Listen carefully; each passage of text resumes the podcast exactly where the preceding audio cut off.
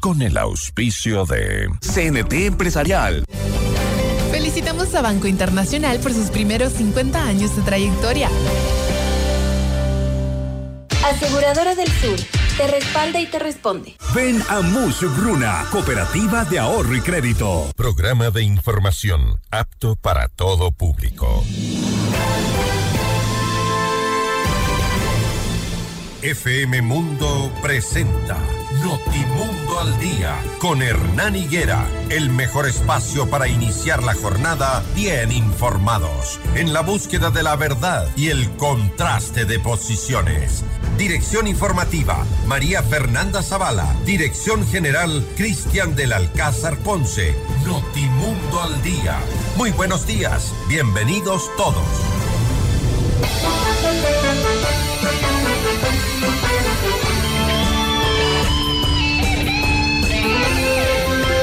El compromiso con ustedes, amables oyentes, es ineludible. Allá estamos aquí cuando son las seis de la mañana en punto para empezar su noticiero Notimundo al día, martes 20 de febrero de 2024. Esto es su espacio para empezar la jornada siempre bien informados. Buscamos la verdad, las reacciones, el contraste de posiciones. Sabemos que ustedes nos sintonizan por la alta confianza que eh, tienen con los noticieros de FM Mundo 98.1 todo el día.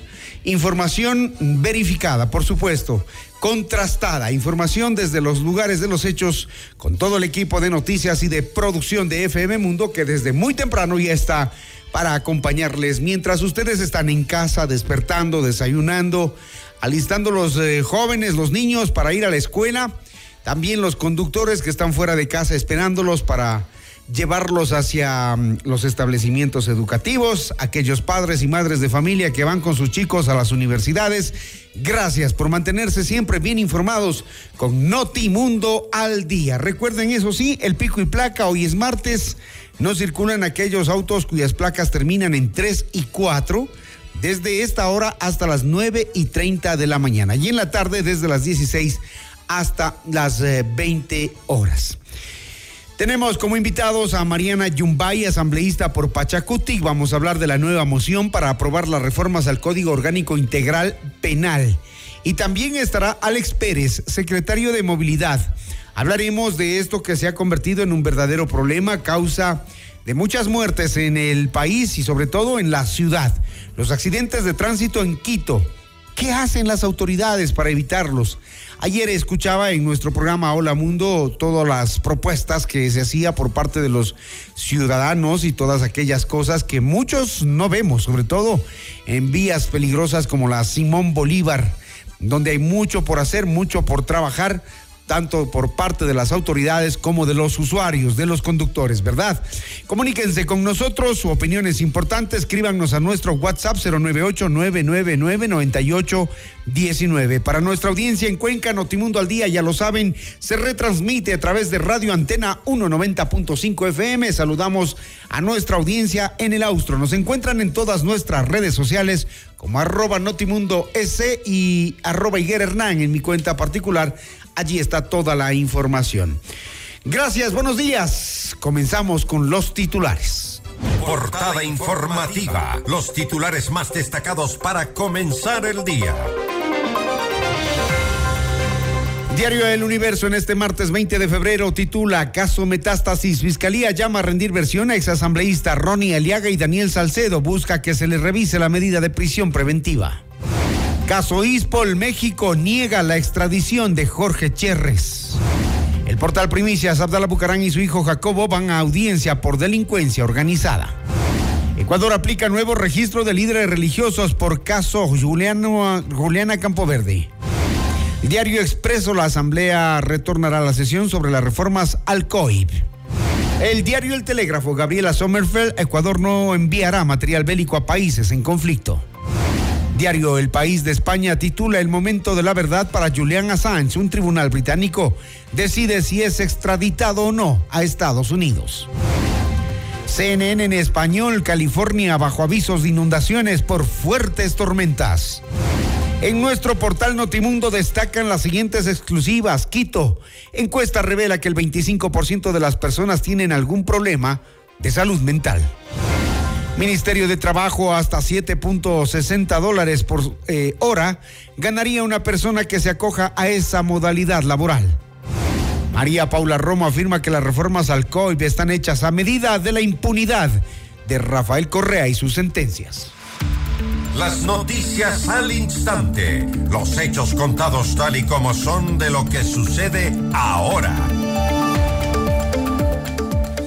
Las seis de la mañana con cuatro minutos, seis de la mañana con cuatro minutos, arrancamos esta jornada, amigos oyentes, contándoles que las autoridades de México negaron el pedido formal de extradición del ecuatoriano Jorge Cherres Miño, quien es requerido por Ecuador por estar involucrado en el caso ISPOL, en el que es investigado por presunta falsedad de información.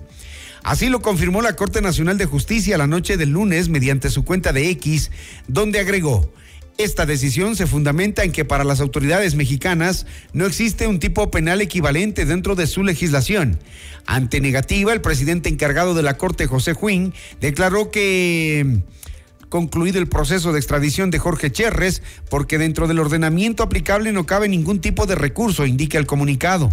El director del Instituto Ecuatoriano de Seguridad Social de la Policía Nacional, ISPOL, Renato González, reconoció que la decisión de México es soberana, pero señaló que afecta a la recuperación de los recursos que le fueron sustraídos a la institución.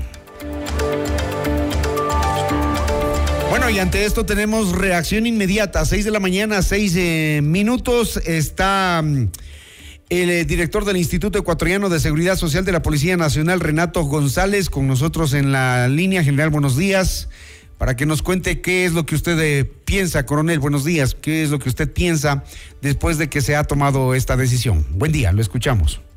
Buen día, Hernán, y un saludo cordial a todos los ecuatorianos. La verdad que no es una noticia que nos haya sorprendido, de hecho era uno de los escenarios más previsibles por la coyuntura que se vive en, en ese país. Sin embargo, como yo lo he dicho en mi publicación, hay que respetar, son decisiones soberanas de ese Estado, así como también espero que en un momento determinado esas autoridades respeten las decisiones soberanas que pueden tomar también nuestras autoridades gubernamentales, y me refiero específicamente al pedido de salvoconducto del delincuente prófugo Jorge Glass. En virtud de lo cual, y volviendo al tema que me compete, que es el caso ISPOL, eh, lo de Jorge Cherres en este caso ya sería un asunto cerrado porque es un proceso de extradición puntual. Sin embargo, está pendiente el solicitar un nuevo proceso de extradición en el tema de peculado que hace pocos días pasó a la instancia de juicio. Nosotros en los próximos eh, días e impulsaremos a través de nuestros abogados este nuevo pedido de extradición que por los plazos de seguro ya no será resuelto por las actuales autoridades gubernamentales mexicanas, sino por el próximo gobierno y quizás exista un desenlace completamente distinto. Recordemos del país quién es este señor Jorge el Mago Chierres y qué es lo que hizo y con quién lo hizo. Bueno, la verdad es que Jorge Chérez Niño, y con esta decisión queda demostrado, tiene una estela, un escudo de protección muy grande eh, de carácter político, ya lo vemos con alcance internacional. Fue una persona que supuestamente cumplió varios roles en el ISPOL. Se presentó como inversionista, luego al tenor de las investigaciones ya se descubrió que supuestamente era un asesor, luego se confirmó inclusive que era el propio custodio de los recursos del ISPOL, es decir, una especie de figura central en toda esta trama de corrupción y con las empresas del señor Cherres, el ISPOL perdió aproximadamente 693 millones de dólares, de los cuales el monto que más hemos logrado recuperar es el de la mal llamada Operación SWAP, que estaban reposando el subyacente en el Banco Central del Ecuador. El siguiente monto en importancia es precisamente los bonos compactos de recompra que llegan a una cantidad de 205 millones de dólares con IFCOR y Ecuador Higher Funding, del señor Chérez. Y finalmente la supuesta custodia también de casi 162 millones de dólares en bonos de deuda externa. Junto a Chérez están prófugos, eh, recordémosle también al eh, país, eh, John Luzuriaga, exdirector de riesgos del ISPOL, quien ya fue condenado en Estados Unidos por lavado de activos, Luis Domínguez y Luis Álvarez. ¿Alguien más? En este caso que usted menciona es el de peculado, donde precisamente se ratificó la prisión preventiva para los cuatro mencionados. Pero es importante señalar que Luis Álvarez Villamar y John Luzuriaga están sentenciados en Estados Unidos. Ellos ya aceptaron haber recibido sobornos de parte del señor Jorge Chérez Miño para la trama de corrupción en el ISPOL. Y además el propio Chérez está declarado prófugo de la justicia norteamericana por infracciones a la ley de prácticas corruptas en el extranjero, FCPA por sus pues, por sus siglas en inglés. Por lo tanto, nosotros aspiramos que ojalá en los próximos meses se active ya un pedido de extradición de parte de Estados Unidos. Siempre lo habíamos manifestado que preferíamos que sea la justicia norteamericana la que se lo lleve a Chávez, le sentencie y luego lo envíe en Ecuador.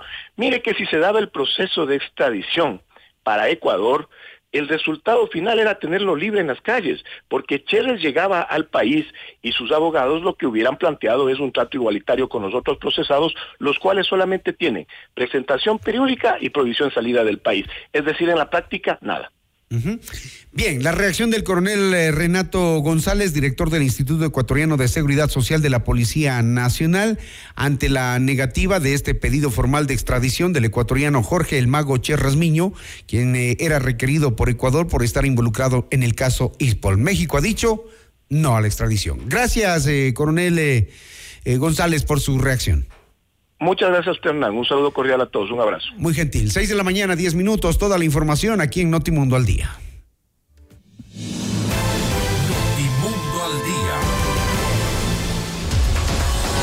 Vamos con más noticias. Cumplida más de la mitad de los 120 días de instrucción fiscal dentro del caso Metástasis, en el que se investiga a 39 personas por el delito de delincuencia organizada, la fiscal general Diana Salazar convocó a rendir versión al ex asambleísta de la Revolución Ciudadana, Ronnie Aliaga y además deberá asistir a una audiencia en la que procesados como Daniel Salcedo piden que se revise la medida cautelar de prisión preventiva que pesa sobre ellos.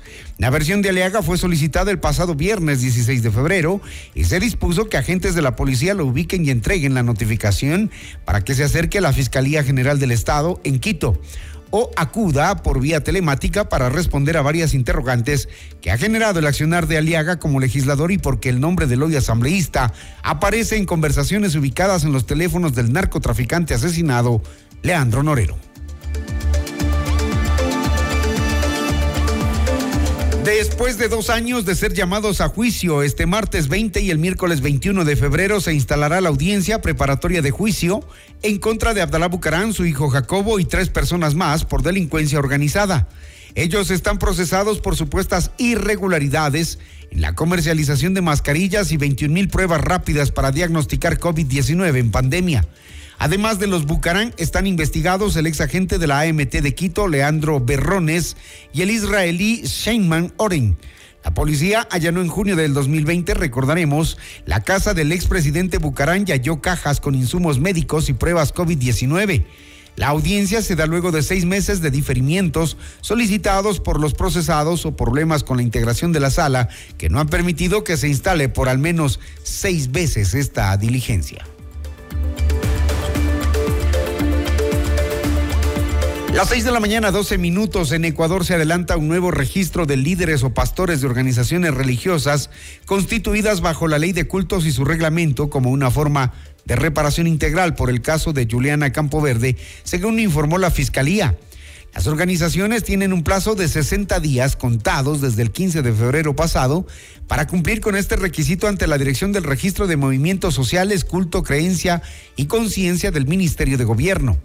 La disposición consta en el Acuerdo Ministerial 153, publicado en el Registro Oficial 498, emitido por dicha cartera de Estado, en cumplimiento con la reparación integral ordenada en la sentencia condenatoria ya ejecutoriada por plagio con resultado de muerte de Juliana Campoverde.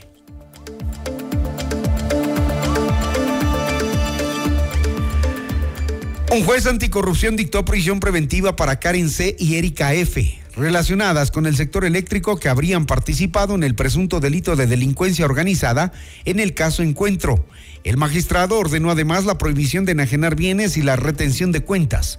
La hipótesis de la Fiscalía es que estas dos mujeres obtuvieron contratos ilegales con la Corporación Nacional de Electricidad por un valor de 8.4 millones de dólares. Además, Fernando Villavicencio las identificó en su tiempo como operadores de Leonardo Cortázar en el sector de la electricidad.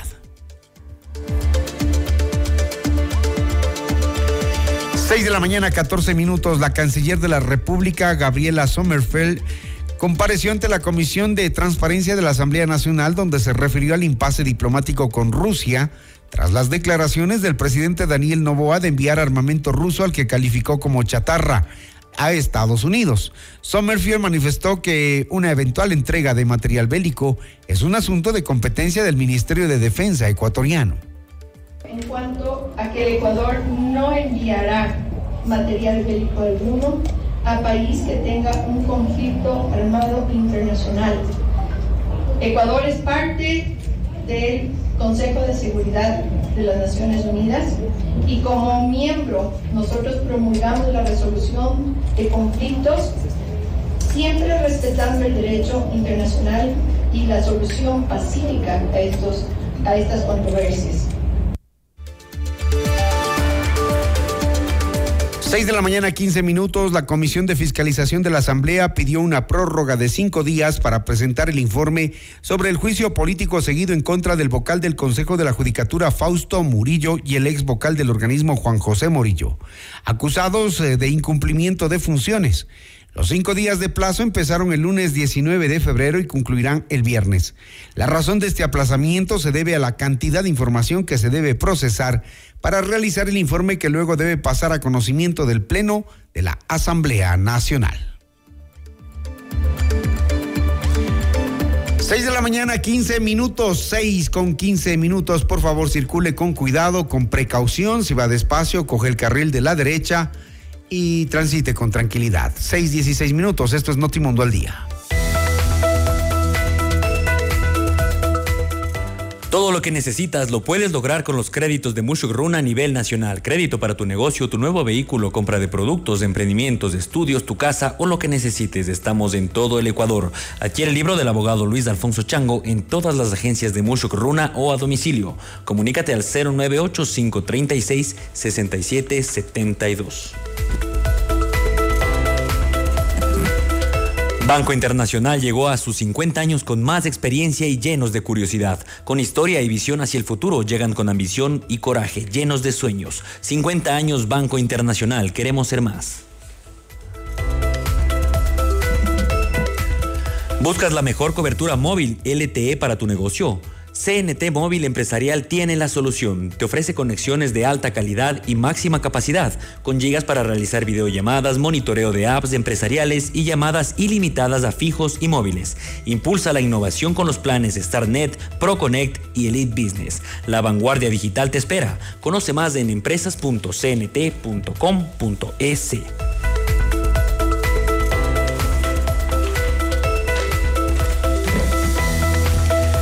La inseguridad no es bienvenida en tu hogar. Respáldalo en todo momento. Te brindamos coberturas completas por robo, incendios, inundaciones, desastres naturales y mucho más. Cotiza con nosotros en www.aseguradoradelsur.com. Aseguradora del Sur te respalda y te responde. Las 6 de la mañana, 17 minutos, 6 con 17 minutos. Les recuerdo el tema de hoy, siniestros de tránsito en Quito. ¿Qué hacemos? Los conductores, los usuarios de las vías y qué hacen las autoridades para evitar los accidentes de tránsito. Saludamos al doctor Luis Felipe Meléndez, quien nos sintoniza en los 98.1. Le pido igualar su reloj, doctor Meléndez, se vaya a atrasar. Ya volvemos después de esta pausa.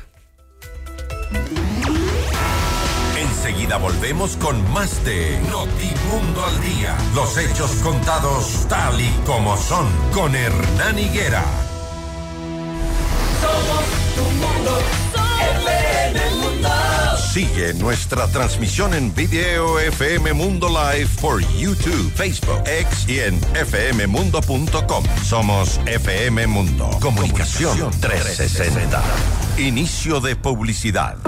En tu mundo, esta es la hora. Las 6 de la mañana, con 19 minutos. Seamos puntuales, FM Mundo.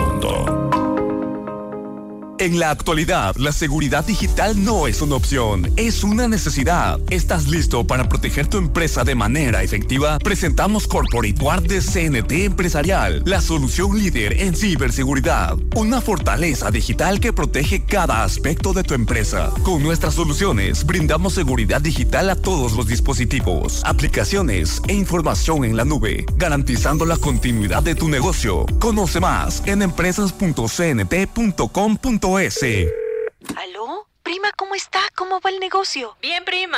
Le hice caso y aumenté los productos gracias al crédito Muchugruna. Qué bueno, prima. Y ahora están en todo el Ecuador. Cuéntele a la familia.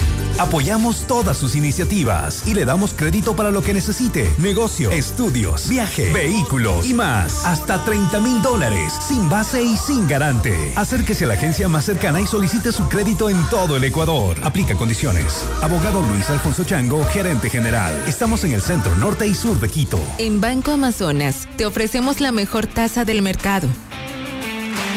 Con inversiones 3.0 tienes más de una forma de ganar.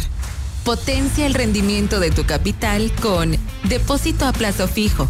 Puedes invertir en obligaciones convertibles en acciones o titularizaciones de cartera. Maximiza tus ganancias y participa por premios instantáneos y un viaje a Aruba. Para más información, ingresa a www.bancoamazonas.com. Con inversiones 3.0 de Banco Amazonas, tienes más de una forma de ganar.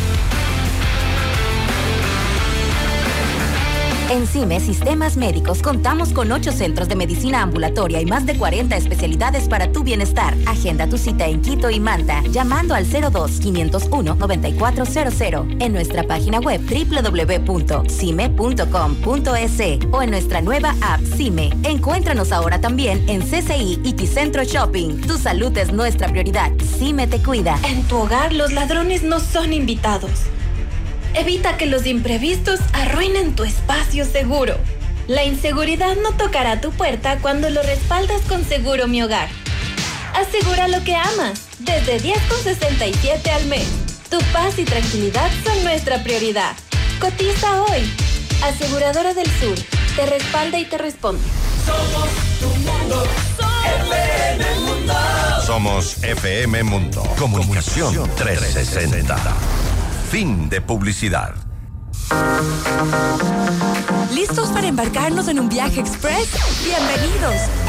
En solo una hora exploraremos lo más destacado y actual sobre tecnología, salud, cine, gastronomía, negocios, noticias y por supuesto buena música. Prepárate para un viaje increíble en tiempo express. Soy Gaby Galárraga y te acompaño de lunes a viernes a las 12 en Mundo Express. Te esperamos. Mundo Express con Gabriela Galárraga. De lunes a viernes a las 12 horas, solo por FM Mundo.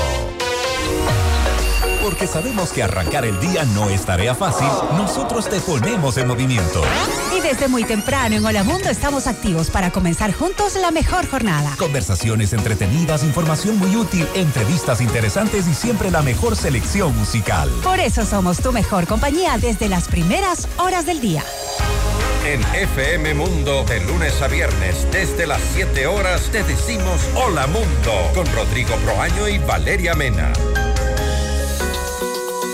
Muy buenos días. Gracias por preferirnos. Seguimos en Notimundo al Día. Los hechos contados tal y como son. Con Hernán Higuera. Entrevista al Día. Con Hernán Higuera.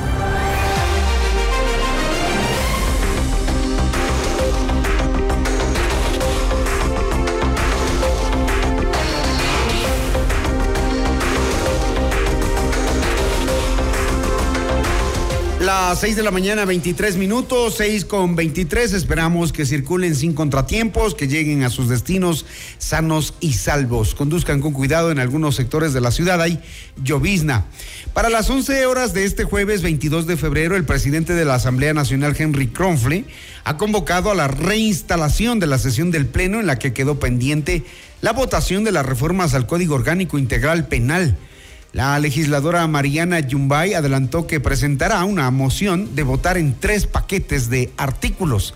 Precisamente está aquí con nosotros Mariana Yumbay, asambleísta por Pachacuti habrá una nueva moción para aprobar las reformas al COIP. Entonces, asambleísta, buenos días, bienvenido. Buenos días, muchas gracias y muy buenos días con toda la población que está siguiendo este importante medio de comunicación.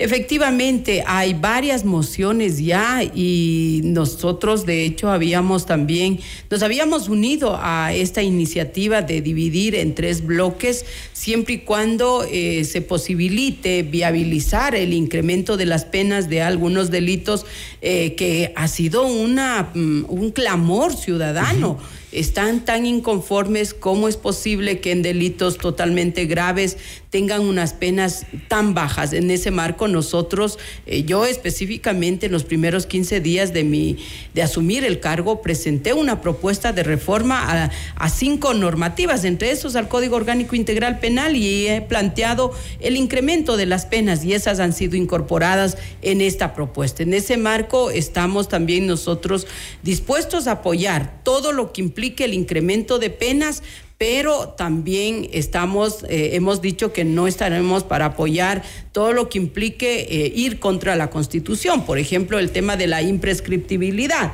Se pretende meter otros delitos que no están en la, Constitución. Acuérdese que hicimos una consulta popular para establecer qué delitos tienen que ser imprescriptibles. Y ahora con una reforma se pretende insertar un sinnúmero de delitos. Eso no estamos de acuerdo. Tampoco estamos de acuerdo con la desconfianza configuración de lo que es el recurso de revisión. Actualmente el COIB establece tres causales y ahora se pretende meter dos más. Uno de ellos es que con informes de comités de derechos humanos se pueda modificar una sentencia en firme. Eso no es posible con sentencias de la Corte Interamericana está bien, pero no necesita activar un recurso de revisión, sino ya si viene una sentencia de la Corte Interamericana simplemente tiene que cumplirse, o sea, no necesita mandarse por este lado. La pregunta que nos hemos hecho ahí algunos ecuatorianos es si va una Corte Interamericana a definir y a corregir una sentencia de la Corte Nacional o de las Cortes de Justicia,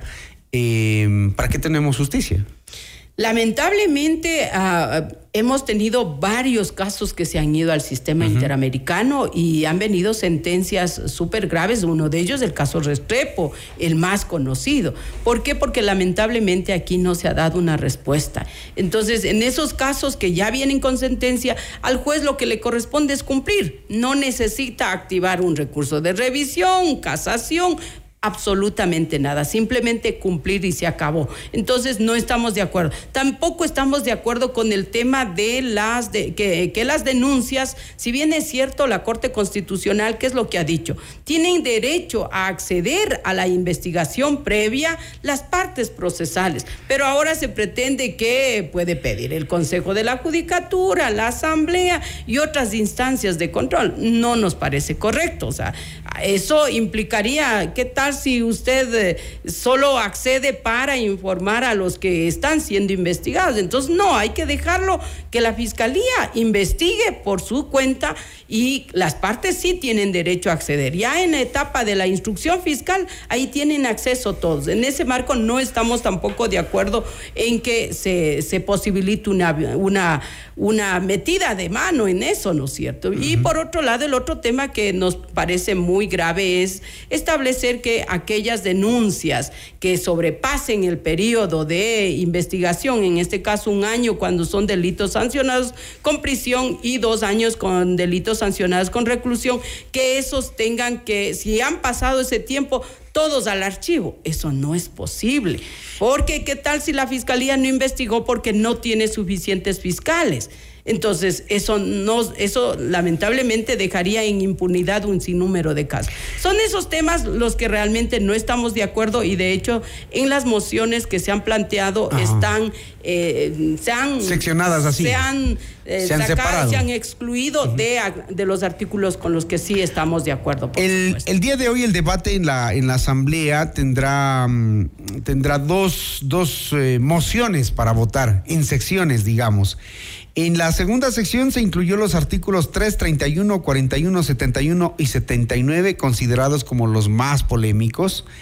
Y el 79 plantea reformar el artículo actual 658, este que indica que el recurso de revisión podría proponerse en cualquier tiempo ante la Corte Nacional de Justicia después de ejecutoriada la sentencia condenatoria y se agregan dos causales. ¿Cuál sería la tercera moción que ustedes proponen?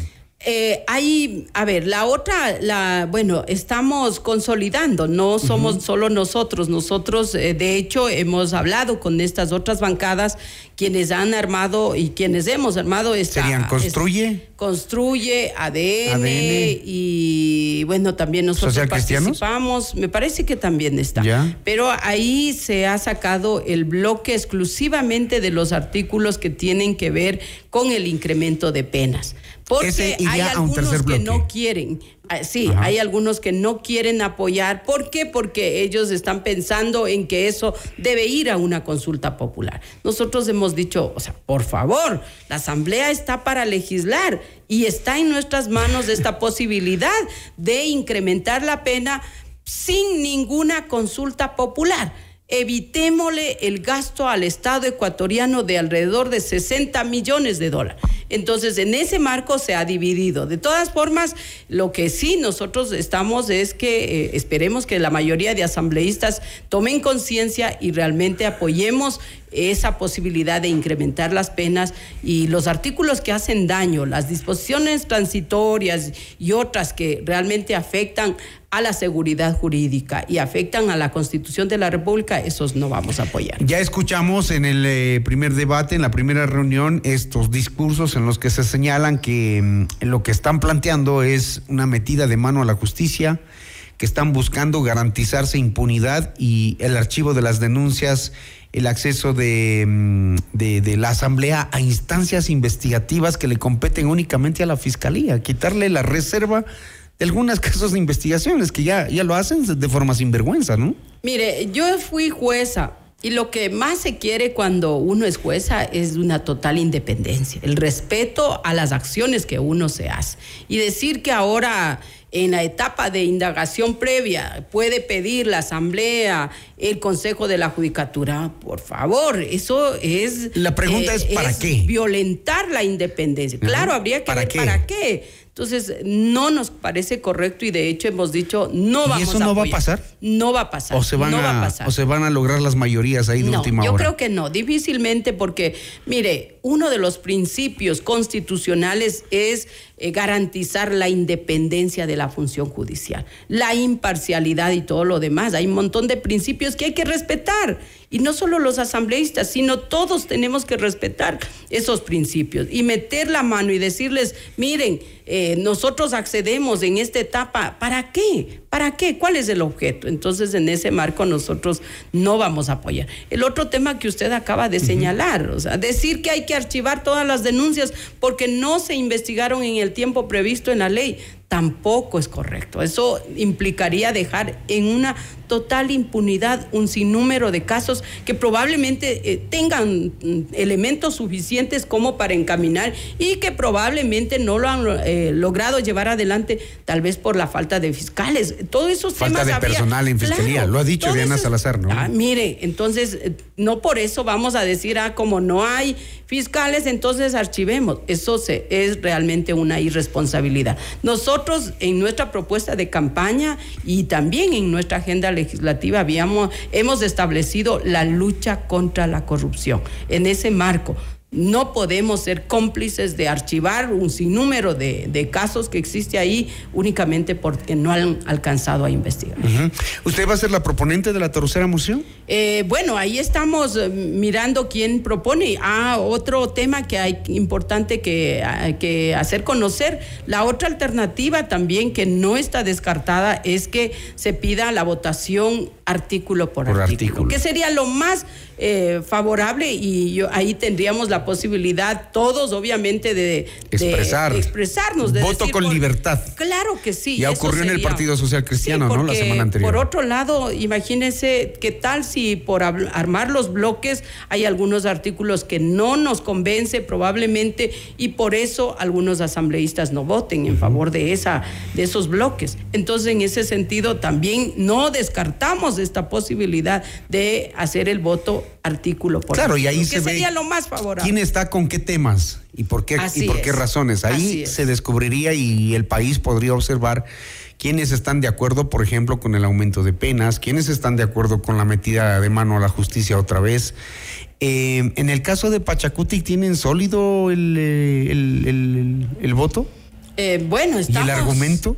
Estamos cinco, aspiramos que las cinco estemos, al menos coincidamos en estos que son temas cruciales, que son temas que van a favorecer al país y, básicamente... ¿Por qué me dice creemos? ¿No han conversado entre ustedes? Bueno, sí, pero, lamentablemente, sí, lamentablemente, o sea, ni, como suelo, solemos decir, ni los dedos de la mano eh, son tal vez perfectos, eh, pero al menos estamos eh, tratando de actuar en forma conjunta. Mm, vamos a, hemos estado conversando, de hecho, con todas y, esa es la posición. ¿Tienen influencia de alguien externo en Pachacuti?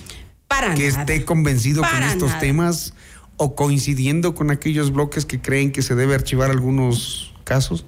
Bueno, los artículos que acabo de señalar con los que no estamos de acuerdo, hay coincidencia de todas nuestras compañeras, o sea, en eso no. Y decir que hay una influencia de afuera, aspiro que no. O sea, definitivamente las decisiones que las hemos tomado ha sido en base a, eh, a la expectativa y las propuestas y demandas del pueblo ecuatoriano. Y en ese marco vamos a seguir. El pueblo ecuatoriano en cuanto a la, al incremento de penas ha dicho que necesitamos endurecer y eso hemos planteado. Otro tema que nosotros hemos planteado y está en, mi propuesta es el tema de la expulsión de los extranjeros.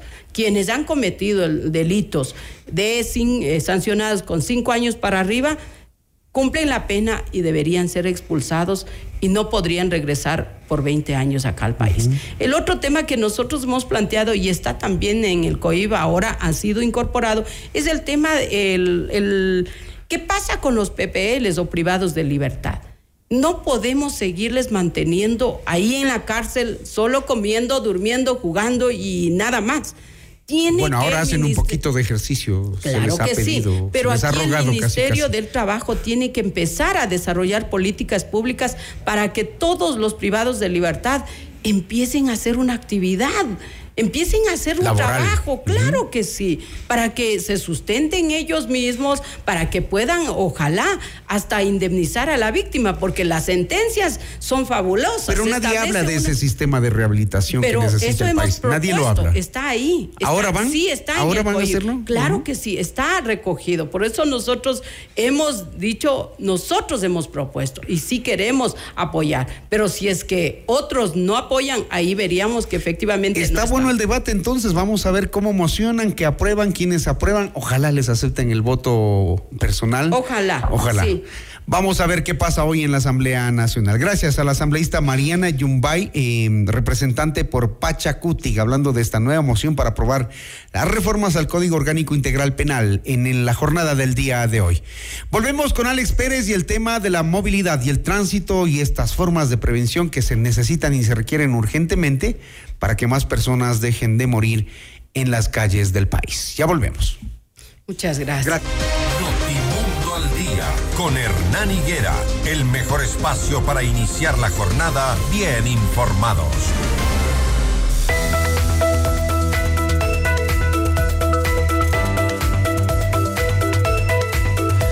Con Aseguradora del Sur, tu hogar está respaldado en todo momento. Te brindamos coberturas completas por robo, incendios, inundaciones, desastres naturales y mucho más. Cotiza con nosotros en www.aseguradoradelsur.com. Aseguradora del Sur te respalda y te responde. Banco Internacional llegó a sus 50 años con más experiencia y llenos de curiosidad, con historia y visión hacia el futuro. Llegan con ambición y coraje llenos de sueños. 50 años Banco Internacional, queremos ser más.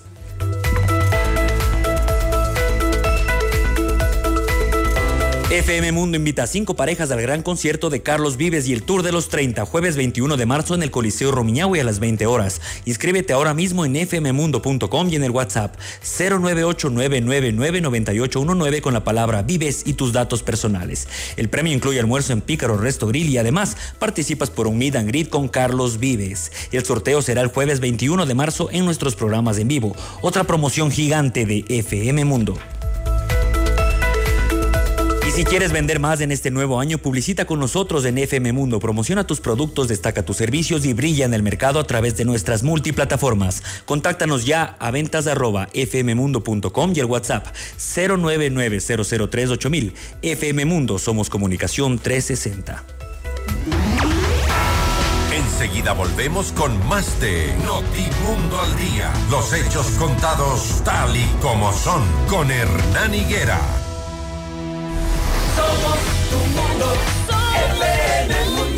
Mira nuestros mejores contenidos. Suscríbete gratis a nuestro canal de YouTube FM Mundo Live. Somos FM Mundo. Comunicación 360. Inicio de publicidad. Con el auspicio de Plan de medicación continua del Club Viveca. CIME te cuida, la red de medicina ambulatoria más completa de Ecuador.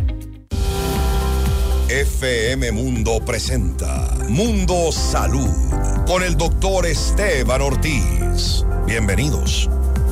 Hola amigos, soy el doctor Esteban Ortiz, estamos desde Mundo Salud con este tip importantísimo. Cuando usted ha escuchado de la palabra inconosa, usted piensa en comida, usted piensa en maní, en aguacate, en carne de cerdo, en ají o en todo lo relacionado a los fritos. Muchas veces nuestras abuelitas, los papás nos decían, si usted ha sido operado, no puede comer comida inconosa. Si usted tuvo una lesión o una inflamación, no coma comida inconosa. Sin embargo, no hay datos que demuestren el rol de estas comidas con el agravamiento de las infecciones o de las heridas postquirúrgicas. Por lo tanto, si bien nosotros recomendamos una dieta saludable, rica en vegetales y obviamente sin fumar y sin alcohol, el hecho de que usted coma lo que quiera comer no tiene un vínculo directo con el riesgo de infección o de inflamación sobreañadida. Síganos para más consejos en Mundo Salud.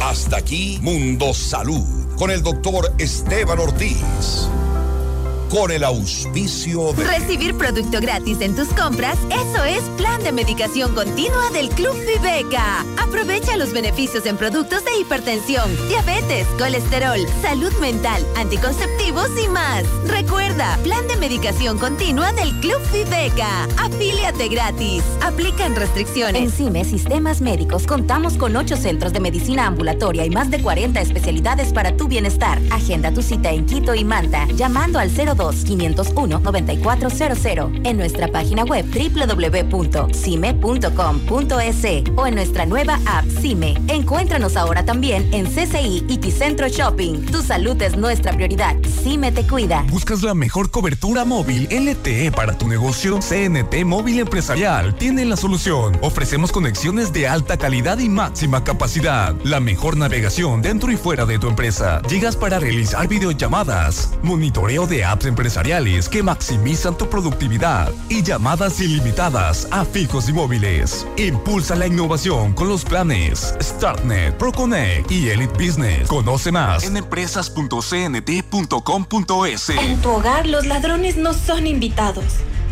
Evita que los imprevistos arruinen tu espacio seguro. La inseguridad no tocará tu puerta cuando lo respaldas con Seguro Mi Hogar. Asegura lo que amas desde 10,67 al mes. Tu paz y tranquilidad son nuestra prioridad. Cotiza hoy. Aseguradora del Sur. Te respalda y te responde. Somos tu mundo. FM Mundo. Somos FM Mundo. Comunicación 360. Fin de publicidad. Ya está en FM Mundo, Minuto Forbes, con Cristian del Alcázar Ponce. El mundo de los negocios y las finanzas, bajo la lupa de la reconocida revista internacional. Un espacio de información, datos y actualidad empresarial. Minuto Forbes. Escúchelo de lunes a domingo a lo largo de la programación estelar de FM Mundo. Hola, soy Francisco Rocha La verdad, objetividad y rigor periodístico lo planteamos con los protagonistas de los hechos en Decisiones. Les espero este viernes a las 8 de la mañana por FM Mundo 98.1 Quito y FM Mundo Live. Decisiones. Esta temporada con Francisco Rocha. Un diálogo frontal para entender los acontecimientos coyunturales del Ecuador y el mundo de una manera directa y a fondo. Invitamos a escuchar nuestro siguiente programa. Siete horas. Hola Mundo. Con Rodrigo Proaño y Valeria Mena.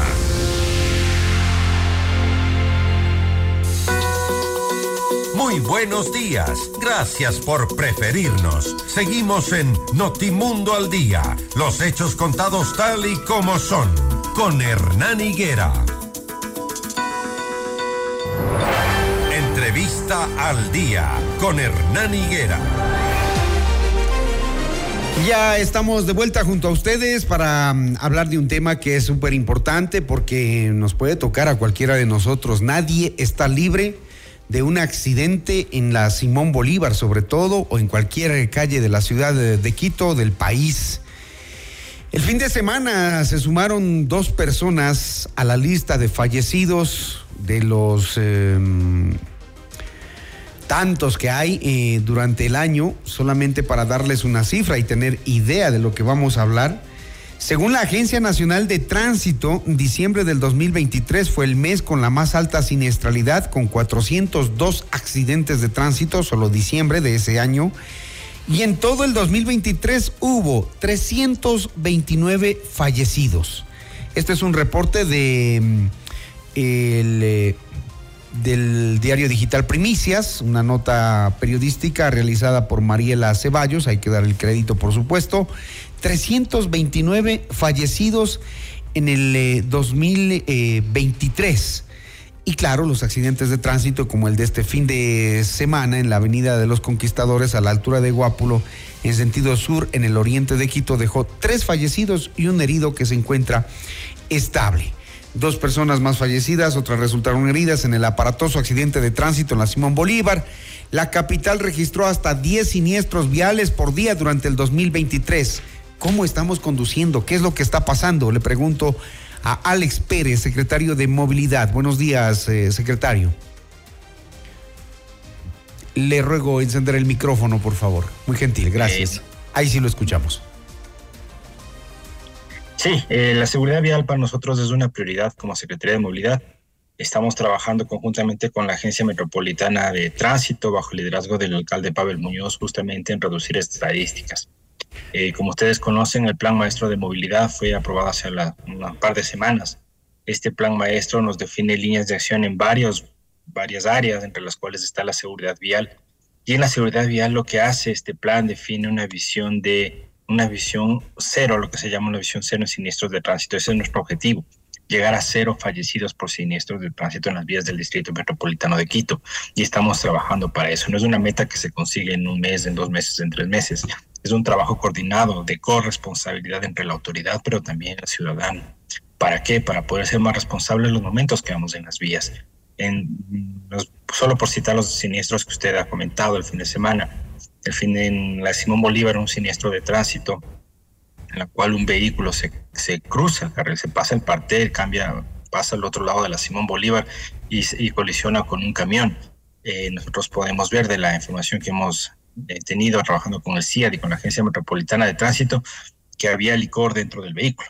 Se presume que podrían haber estado eh, ingiriendo alcohol previo a la conducción. Entonces aquí también si hablamos de una corresponsabilidad. Si bien la Agencia Metropolitana de Tránsito está generando operativos a lo largo de la Simón Bolívar para poder, y a, y a, lo largo de la ciudad, para poder responder a esto, a generar esa responsabilidad por parte del ciudadano, también necesitamos que sea algo que nazca del ciudadano, de saber que tiene que conducir bajo los, eh, bajo los, el 100% de sus capacidades audiovisuales, eh, de conciencia para poder responder. Entonces estamos trabajando en eso, en general. Eh, primero, el, la responsabilidad en el ciudadano y también por parte de la MT en general las sanciones necesarias para que eh, podamos tener una buena convivencia vial en las vías. En la Simón Bolívar, ¿por qué se generan tantos accidentes? Es creo que la vía más mmm, más peligrosa, la vía de la muerte, como le conocen en algunos lados ya, a esta, a esta avenida en la Simón Bolívar. ¿Qué de lo que tiene en su estructura reconoce el municipio que está mal? A ver, nosotros vemos que la Simón Bolívar fue una vía que no fue diseñada en su momento para las velocidades que actualmente está autorizada. Tenemos una vía que fue diseñada para unos 40, 50 kilómetros por hora y obviamente luego fue implementada con una vía de 90 kilómetros por hora. Eso, eso trae consigo muchas muchas complicaciones. Hay zonas específicas, hay cuatro puntos específicos ¿Cuáles que nosotros hemos identificado. En la zona de la Universidad Internacional, la zona justamente de, de Guápulo, la zona de donde nace la Ruta Viva, la zona, una zona al norte casi donde se une, finalizar la Simón Bolívar al norte. Son cuatro puntos principales que hemos visto donde se generan la mayor cantidad de siniestros de tránsito. Entonces esto no responde simplemente a una a un siniestro, sino que o un accidente, sino que esto responde ya a condiciones de la vía, condiciones climáticas también. Nosotros pensemos que durante la noche muchas veces tenemos eh, bastante cantidad de, niebla en la vía y la gente no baja la velocidad porque existe la, la, niebla, ¿no? Entonces, ¿esto qué hace? Hace que pierdan el control del vehículo. Entonces, estamos trabajando con la gente justamente para tener operativos en todas estas zonas, eh, operativos preventivos primero, que puedan, como les decía anteriormente, generar esa, esa, esa alerta al ciudadano de que debe cumplir con la norma de tránsito para poder conducir un vehículo, pero también en casos específicos iremos con eh, operativos sancionatorios para poder generar ya un poco de conciencia, un poco más de la fuerza al ciudadano. Pero los operativos no van a mejorar el estado de la vía. ¿El municipio tiene un plan? ¿Tienen algo que hacer con esa vía? Porque también eh, el tema del rebacheo, el contrabacheo, el requetebacheo, eso ha sido también un problema. Hay gran cantidad de materiales distintos ahí. Sí, aquí tenemos dos, dos líneas, una a corto plazo y una a mediano y largo plazo. Eh, a, corto plazo, bueno, están haciendo intervenciones de enseñanza eléctrica justamente en, el, en la capacidad, en, perdón, en el material de la vía, en el estado de la vía, para que quede una vía en la que, perdón, pueda ser transitada. Pero también pensemos que a mediano y largo plazo nosotros estamos con una vía que no ha sido mantenida en algún tiempo. Estamos trabajando en el desarrollo de una asociación público-privada para poder eh, entregar a la inversión privada la, avenida Sin Bolívar y la Ruta Viva, de tal forma que esa inversión pueda también ser con una participación del sector privado. Nosotros buscamos eh, hacer mucho más eficiente la inversión que nosotros tenemos como municipio y pensamos que la Simón Bolívar puede estar entregada hacia un privado para que el mantenimiento sea garantizado. ¿Qué nos ha pasado en el histórico? Que eh, el municipio se ha hecho cargo de, de estas vías, pero no ha hecho mantenimiento por falta de presupuesto y tenemos las consecuencias que tenemos ahora. Tenemos una vía que está en, un mal estado, que la estamos trabajando, que la estamos mejorando, pero que para que esté totalmente a un 100% necesita una inversión alta y buscamos trabajar de la mano con el sector privado para poder mejorarla. No queremos que sigan pasando los años y que no se esté manteniendo. ¿Qué buscamos con una sesión público-privada? Que el mantenimiento no solo sea la puesta a punto de la vía, sino que sea un mantenimiento preventivo, periódico, de tal forma que la vía se permanezca en buenas condiciones en los próximos 10, 15 o 20 años. ¿Y hay interesados en qué tiempo tomarían una decisión? Porque la decisión de privatizar esa vía está tomada, entiendo. ¿Hay interesados? No, es privatizar, es una asociación público-privada. Aquí trabajamos, no entregamos nosotros la vía totalmente a que sea dueña un privado, sino más bien lo que nosotros hacemos de trabajar conjuntamente a través de una asociación público-privada. No hablemos de privatización, no, creo que es el término. ¿Y, eh, cuál sería la forma de mantenimiento? ¿Pagar un peaje? ¿Cuál sería la forma?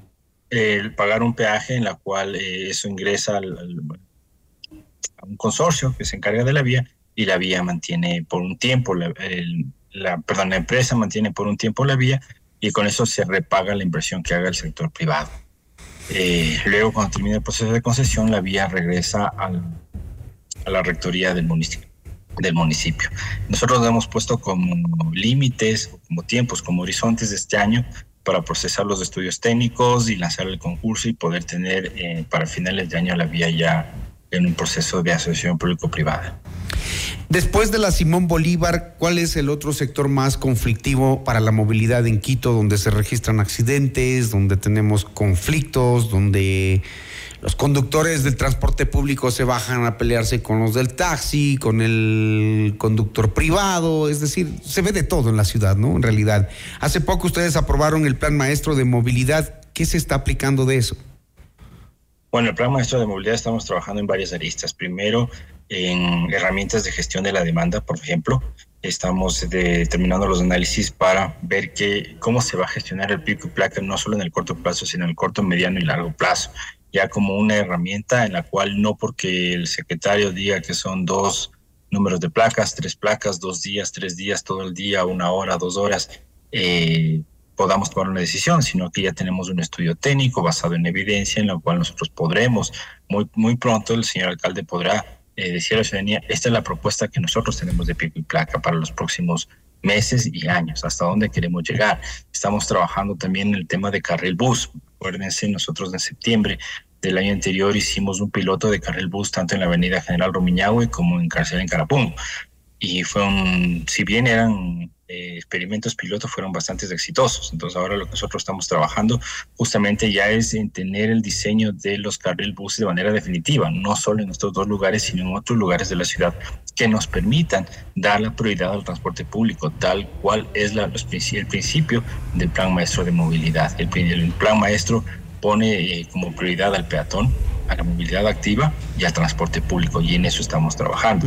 Tenemos temas de transporte público como la transformación del transporte público, que es un compromiso del alcalde Pablo Muñoz que iniciará este año, que incluyen varias cosas, incluye la reorganización de rutas, el sistema integrado de recaudo.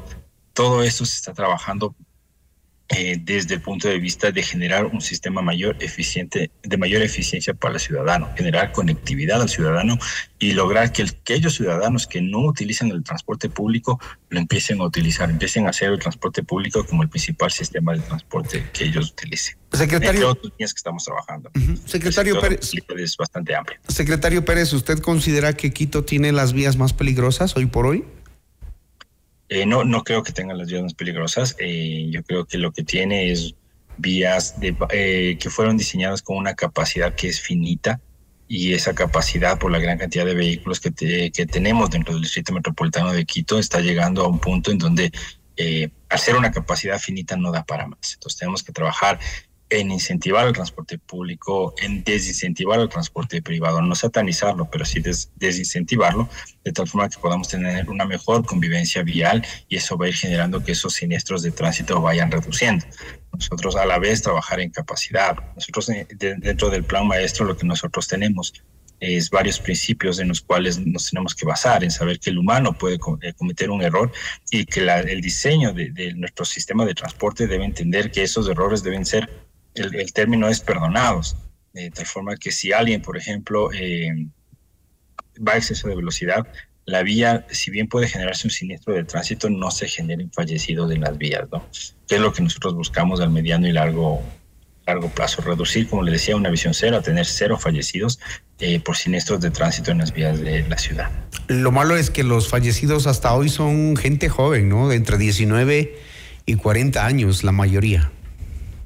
Sí, y nosotros justamente estamos trabajando. Esa es una gran pérdida. Estadísticas de dónde están los fallecidos, de los siniestros con fallecidos, cuáles son, el rango etario, el sexo, de tal forma que nosotros podamos tener eh, estrategias conjuntas con la Agencia Metropolitana de Tránsito, justamente enfocadas a aquellos grupos en los cuales nosotros hemos identificado que existe mayor eh, número de fallecidos en siniestros de tránsito. ¿Ustedes tienen ese estudio hecho?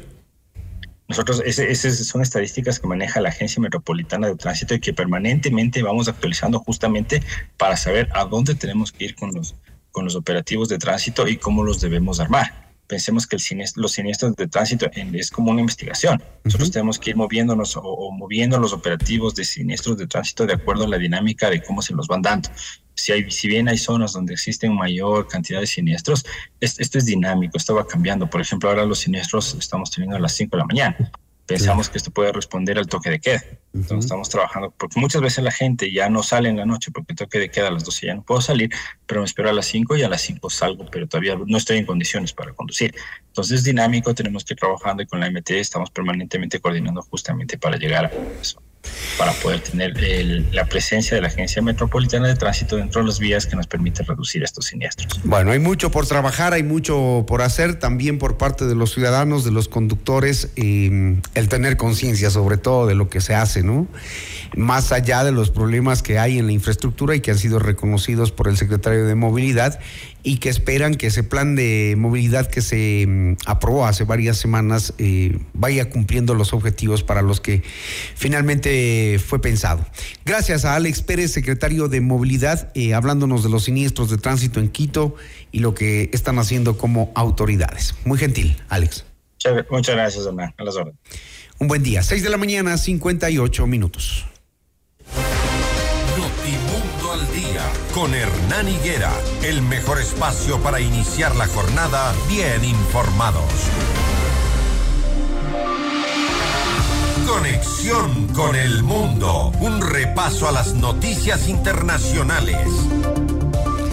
Bien, al cierre del noticiero contarles lo que pasa más allá de nuestras fronteras. El Tribunal Supremo Electoral del Salvador concluyó el escrutinio final de la elección legislativa del pasado 4 de febrero que da al partido del presidente Nayib Bukele mayoría en el Congreso. En un acta el tribunal confirmó la reelección de Bukele con el, con el 84.65% de los votos. Él iniciará su próximo periodo de cinco años a partir del 1 de junio. Frente a esto, la misión electoral de la OEA expresó su preocupación por la y la falta de uniformidad en el recuento y señaló una falta de control por parte del Tribunal Electoral sobre el desarrollo del escrutinio.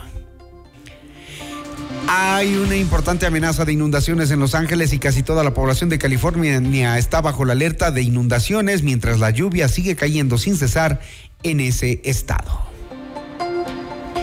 Y bien, gracias a ustedes, amables oyentes, por escribirnos. Nos dicen, hola Hernán, buenos días. La Simón Bolívar, el transporte pesado no respeta nada. Otro mensaje, hola Hernán, creo que no fue nada exitoso tener carriles exclusivos de bus por ejemplo, en la autopista General Rumiñahui. Esas son de las opiniones de nuestros amables oyentes, de nuestros ciudadanos que son importantes para nosotros. Gracias, muy gentiles por su sintonía, gracias por comenzar el día en FM Mundo 98.1 y Notimundo al día. Nos escuchamos mañana cuando sean las seis en punto.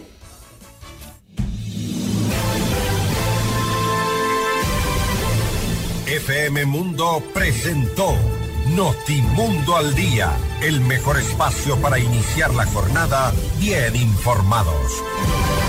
Conducción, Hernán Higuera. Ingeniería de sonido, Andrés Castro Saavedra. Dirección de arte, Laili Quinteros. Coordinación y redacción, José Martín Muñoz. Dirección informativa, María Fernanda Zavala. Dirección general, Cristian del Alcázar Ponce.